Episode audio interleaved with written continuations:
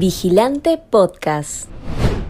Despierta Vigilante. Estas son las noticias que debes saber para arrancar bien informado la mañana. Simpatizantes de Pedro Castillo agreden a periodistas durante la marcha Toma de Lima. Este jueves 10 de noviembre, los simpatizantes del gobierno de Pedro Castillo organizaron una manifestación denominada Toma de Lima para demostrar su apoyo al mandatario, pese a los innumerables cuestionamientos que pesan en su contra.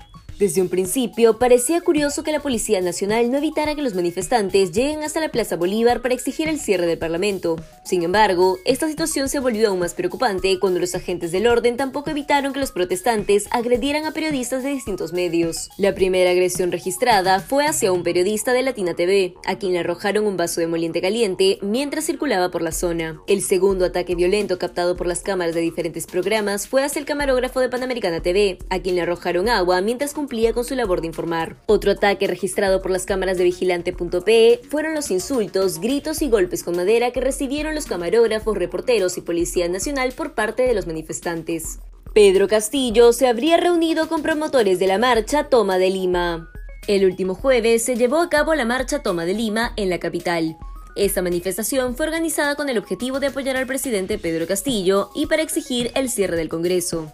Si bien el mismo nombre de la marcha incita a la violencia y el desorden, otro punto inquietante de estas protestas en contra de la vacancia del jefe de Estado es que por lo menos ocho de los promotores se reunieron en Palacio de Gobierno con el jefe de gabinete técnico del despacho presidencial Luis Mendieta el último lunes 7 de noviembre. De acuerdo al portal de transparencia, Lourdes Huanca, Primitiva Rojas, Julia Yauris, Selma Quispe, Jerónimo López, Gustavo Minaya, Manuel Coronado, Pedro Chang, Julio Bazán, Segundo Fernández y Marino Flores acudieron a Palacio de Gobierno para asistir a una reunión programada entre las 5 y 8 de la noche aproximadamente. Otro ingreso inusual a Palacio fue el de Willy Montoya, un reservista de las Fuerzas Armadas que recibió una sentencia de 10 años por robo agravado. Él ingresó a las 9.52 am del pasado miércoles 9 de noviembre para asistir a una reunión con el señor presidente de la República. Kur Burneo asegura que el rol fundamental en el crecimiento económico del país lo tiene la inversión privada. El ministro de Economía y Finanzas, Kurt Burneo, y Hugo Santamaría, socio de Apoyo Consultoría, participaron de la sesión Ruta para impulsar la inversión privada y el crecimiento durante el segundo día de cada ejecutivos.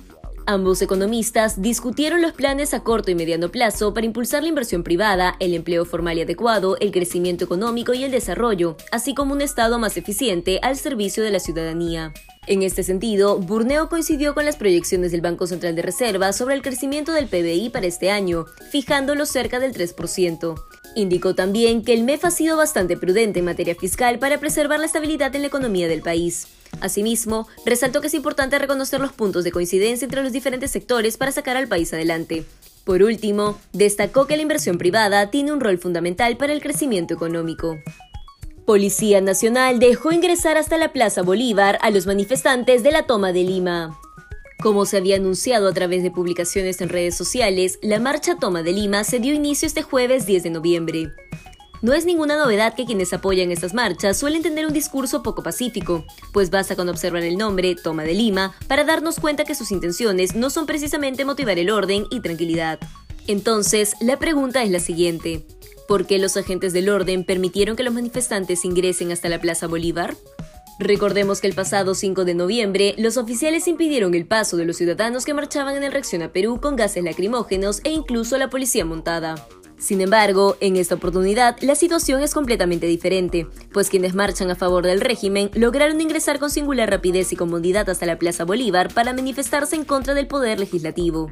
Si bien los agentes intentaron retirarlos minutos más tarde con gases y demás artefactos de defensa, no deja de ser sospechoso cómo el actuar de la PNP difiere ampliamente de las medidas adoptadas frente a los manifestantes pacíficos del 5 de noviembre. Decreto supremo que atentaba contra la derrama magisterial se suspendió por dos años.